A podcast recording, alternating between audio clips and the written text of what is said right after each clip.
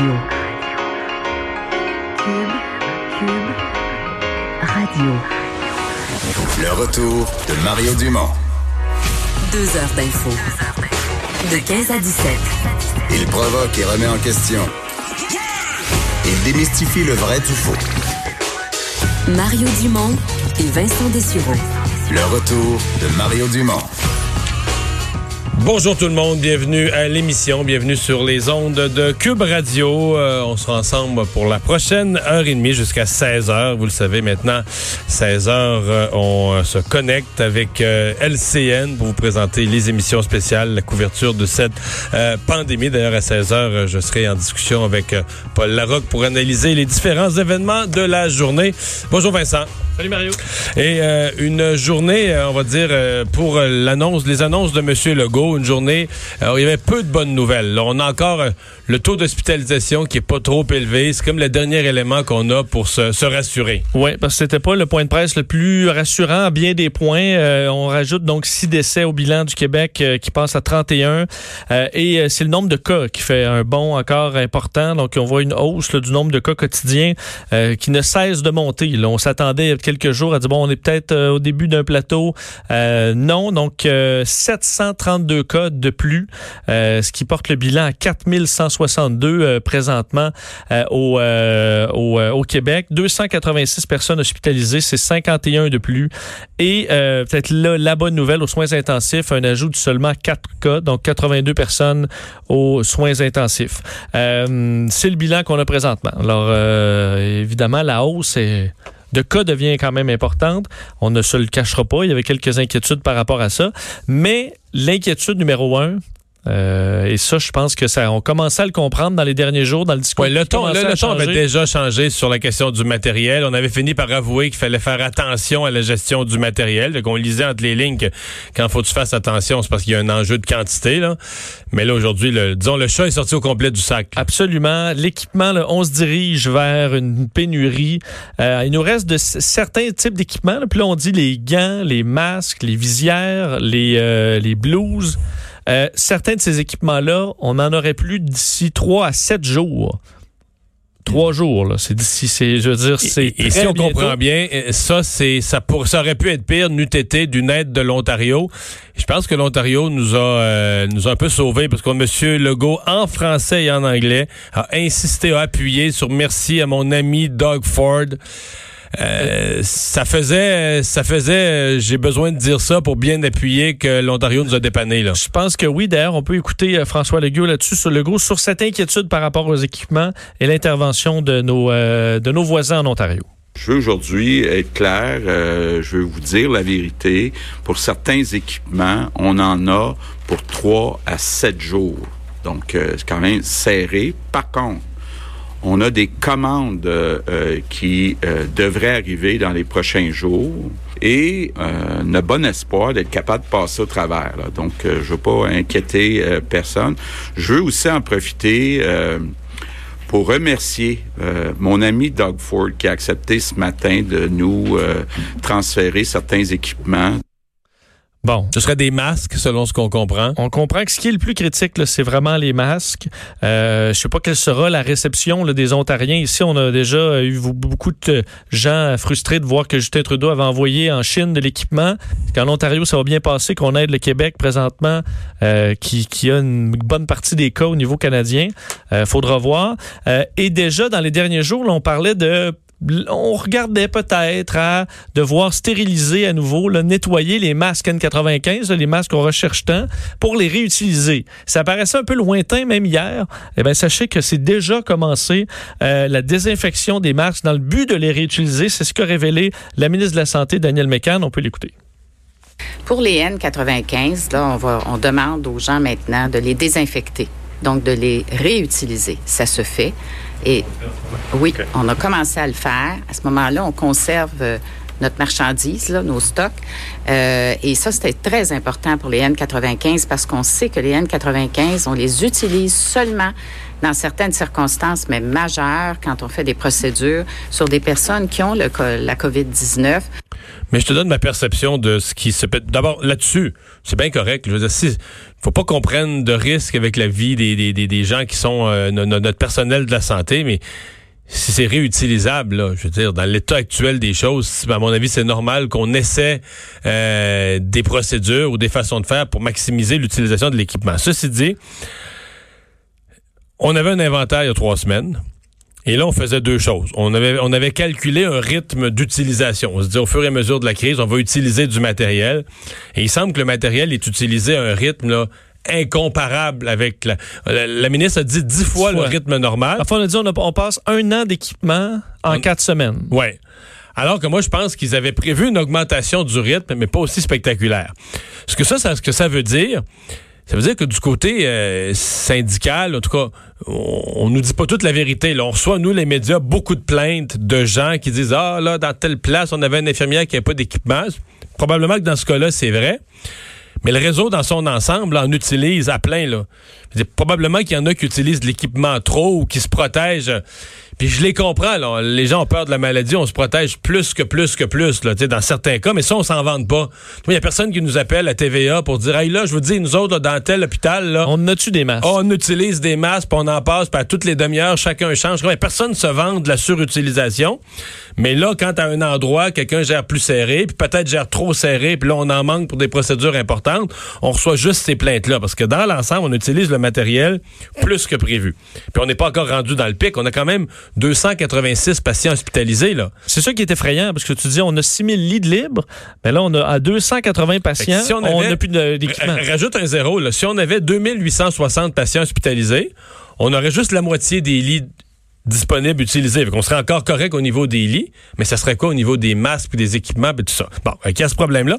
Je pense qu'il y a un autre problème, c'est que le gouvernement, quand il calculait ses inventaires à long terme, il additionnait les commandes. Il disait, bon, ben ça, on a tant, on l'utilise à tel rythme. Le rythme a été plus rapide, mais en plus, les commandes rentrent plus ou sont reportées, ou tu sais, euh, les commandes ne rentrent plus parce que tout le monde se bat pour du matériel, tous les pays se battent pour du matériel, et on n'est pas les seuls. J'entendais le gouverneur Cuomo, le gouverneur de l'État de New York, euh, qui criait contre le gouvernement fédéral aux États-Unis en disant, là, on est en train de mettre les États les uns contre les autres pour une guerre au plus fort de qui va obtenir le matériel de protection de ces, de ces gens. Dit, ça n'a pas de bon sens, il faut qu'on ait un centre de coordination. que ce soit fait par le fédéral, c'est ce qu'il ben oui. depuis le début. On peut pas jouer une guerre euh, au plus fort des États, puis que le plus faible des États ou le moins plugué politiquement, peu importe, euh, n'aura pas de protection pour son ben, personnel. Si t'es gouverneur, là, toi tu dis, OK, là, c'est le masque qui vaut 82 cents, ben là, le New York qui est prêt à le payer 4 piastres, ben moi je le paye 5 piastres, mais moi je le paye 6 piastres. Mais toi, as la valeur, de tes, la valeur de tes citoyens là, dans l'Illinois ou là, au Michigan vaut combien? Bien.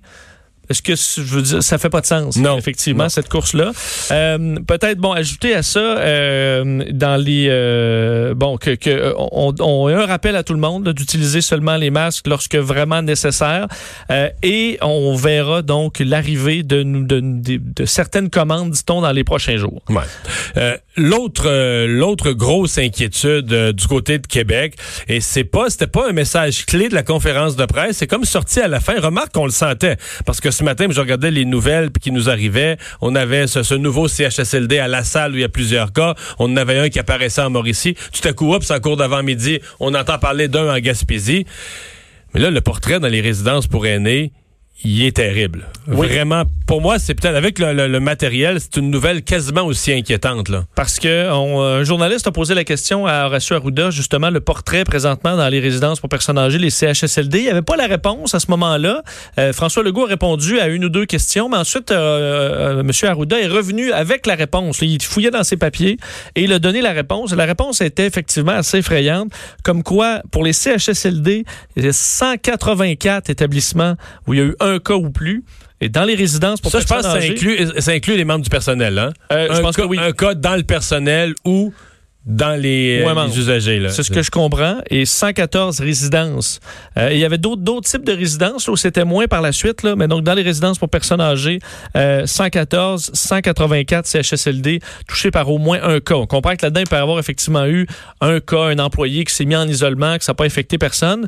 Mais on peut s'inquiéter aussi de voir euh, des certaines éclosions là, dans plusieurs CHSLD. Ben, c'est parce que quand on entend éclosion dans, dans un CHSLD, on est quasiment sûr que c'est des décès. Là. Pas, pas qu'ils vont dire tous décédés, mais que sur le nombre, s'il y a une éclosion importante qui touche plusieurs personnes âgées d'un CHSLD, faudrait être extrêmement chanceux pour que ça conduise pas à des décès supplémentaires, un ou des décès supplémentaires. À date, Ben- c'est ce qu'on a vu un peu là, dans les résidences. C'est Ben- là où il y a le plus fort taux de, de risque. Deux exemples dans les dernières heures. Là, tu faisais référence à la, la Gaspésie, euh, la résidence pour aînés, Manoir du Havre à, Ma- à Maria. Là. Ce matin, on parlait de 11 personnes. Euh, non, c'était pas ça, c'est à la salle. On parlait d'une personne donc, qui avait contracté le virus. On me disait il y a probablement d'autres employés qui l'ont contracté. Mais là, euh, suivi là, dans la journée, 24 personnes. Euh, testées positives, des membres du personnel et des résidents. Trois personnes sont actuellement hospitalisées. Alors, tu vois un cas qui rentre, puis on comprend, c'est quelqu'un qui n'est pas allé voyager loin, quelqu'un qui est allé dans une autre région du Québec au moment où c'est encore permis de le faire et qui a travaillé euh, deux jours et qui est retourné s'isoler par grande prudence, mais c'était la Trop tard. COVID-19. 24 personnes euh, se retrouvent infectées et on a vu au CHSLD de La Salle à Montréal, ben là, euh, la, la Fédération interprofessionnelle de la santé qui disait que 11 cas euh, étaient à déplorer à cet endroit euh, et euh, bon, a des inquiétudes. D'ailleurs, on rapportait euh, un décès en Gaspésie. Alors, c'est une situation quand même difficile. Revenons à la question du matériel médical parce que bon, euh, c'était le thème, mais c'est peut-être pas un hasard. Peut-être que M. Trudeau euh, avait eu vent des problèmes qui se vivent dans différentes provinces. Donc, il tenait ce matin à faire le point sur son annonce de la semaine passée où il parlait de transformation du secteur manufacturier pour produire notre propre matériel. Qui en, en bout de ligne la seule garantie qu'on va en avoir euh, dans les prochaines semaines. Oui, c'est des quantités impressionnantes. Entre autres, notre collègue Emmanuel Latraverse qui avait obtenu le chiffre de 157 millions de masques chirurgicaux, 60 millions de masques N95. C'est donc dans tout ce plan-là de production, c'est ce qu'on vise. Euh, achat et production. Donc une fois si tout ça rentre, il y en aura des masques. Là. Mais la question, c'est quand est-ce que les premiers rentrent? Pour moi, c'est ça l'inquiétude. C'est à quel moment ça commence à ça commence à rentrer? Là-dessus, il y a un peu de délai, évidemment, pour les contrats qui sont au Canada, où on demande des entreprises de changer leur chaîne de montage, de changer leur production. Euh, Justin Trudeau a dit que c'était quelques semaines. Alors, d'ici là, on devra se fier à des approvisionnements, à des commandes. Euh, donc, dans les approvisionnements, là, on annonçait des signatures avec, entre autres, des entreprises québécoises comme Medicom pour la fabrication de N95, euh, Calco également, compagnie montréalaise pour d'autres matériels médicaux. Euh, il y a une liste comme ça. Il y a une importance là, au niveau de la production euh, de matériel au Canada. On peut écouter Justin Trudeau lors de cette annonce plus tôt. En mobilisant l'industrie, on peut produire ici au Canada les articles dont nos professionnels de la santé ont besoin pour protéger leur propre santé, traiter les parents, patients qui ont la COVID-19 et freiner la propagation du virus. Alors, c'est 2 milliards euh, de, de- bon, de dollars qui seront investis pour soutenir l'achat de tests de dépistage, respirateurs, équipements de protection personnelle. On a donné une liste de compagnies aussi qui vont travailler sur différents, euh, différents trucs, là, entre autres Bombardier, mais il y avait aussi une compagnie qui paraissait peut-être un peu euh, euh, étrange là-dedans, Toys R Us, qui va fournir des moniteurs pour bébés. Ça en a fait sourire certains. Là, dans- Oui, même Justin Trudeau, mais faut comprendre, les, les- les- maintenant, des moniteurs pour bébés, entre autres avec de la vidéo, là, tu peux mettre ça dans une chambre d'un patient qui est en quarantaine, isolé, et tu peux mettre le moniteur euh, dans une salle qui est à l'extérieur de la zone chaude, et on peut communiquer comme ça en évitant que la personne ait à, euh, le, personnel infirmier, le personnel soignant ait besoin d'entrer avec tout l'équipement nécessaire. Alors, ça permet d'avoir un suivi de patient comme ça, euh, en évitant les, mouvements inutiles à l'hôpital. Alors, quand même, une idée intéressante qui soit fournie par Toys R Us. Alors, plusieurs entreprises vont mettre la main à la pâte. Et le bilan mondial, ben, chiffrons, là, on est, on est sur une, une, une étape où on monte à peu près de 100 000 par jour. Hein? Euh, ouais, un, peu, un petit peu moins, mais on approche. Là, à peu près 60-70 000 par jour. Euh, on est à 826 000 cas présentement. Et euh, c'est une montée quand même assez, bon, assez rapide. Faut dire que les États-Unis, hier, Contribuent, c'était 20 000 cas. là, donc, qui, à eux seuls. faut voir si cette tendance-là monte encore parce qu'on avait des chiffres plus hauts qu'à l'habitude aujourd'hui pour les États-Unis. On se demandait est-ce que c'est un backlog là, qui arrive? Est-ce que c'est des États qui donnent leur, leurs résultats un peu à l'avance aujourd'hui? Bon, on verra à la fin de la journée. Mais euh, du côté de l'Italie, par exemple, les nouvelles n'étaient pas encore très bonnes. On avait ajouté 837 décès. Euh, L'Italie puis l'Espagne, ils ont un petit peu d'espoir du côté du ralentissement de l'arrivée de nouveaux cas. Mais euh, au niveau des décès, là, ils sont dans une phase épouvantable. Les deux pays sont près de 1000 morts par jour. Absolument. Il faut comprendre qu'il y a le délai, euh, une réduction du nombre de cas. Euh, la, baisse des décès va arriver plus tard, évidemment, parce qu'il y a un combat contre la, maladie. Juste pour vous donner une idée, là, pour le nombre de, de cas, de nombre de morts par jour, euh, donc il a dépassé 40 000 aujourd'hui, mais le 7 mars, on était, là, ça fait pas longtemps, le 7 mars, c'était il y a trois 24 semaines. jours, ouais. Euh, 105 morts par jour, donc en moyenne une centaine de morts par jour. On devrait atteindre aujourd'hui à peu près 4000 morts euh, en une journée. Alors, donc 40 fois plus. 40 fois plus en l'espace de je l'ai dit, 24 semaines. jours. Alors, c'est la situation actuelle. Euh, dans les petits euh, les, les, dossiers à surveiller, là, entre autres, le, le, ce navire, là, le Zandam, euh, on s'inquiète encore qu'il y ait de... Il y a toujours des défunts à bord. Là. Absolument. Quatre passagers qui sont morts. Alors, le navire se promène avec des, euh, des corps, avec des passagers qui sont infectés.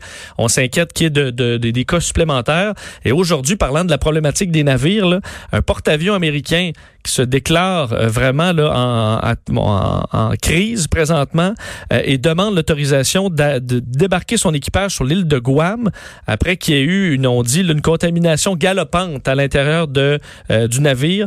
Le, le, le commandant du Theodore Roosevelt, quand même un prestigieux porte-avions américain, dit Nous ne sommes pas en guerre, il n'y a aucune raison que des marins meurent, et c'est la situation actuelle, alors on demande l'aide du gouvernement américain pour pouvoir aller débarquer ces marins le plus rapidement possible.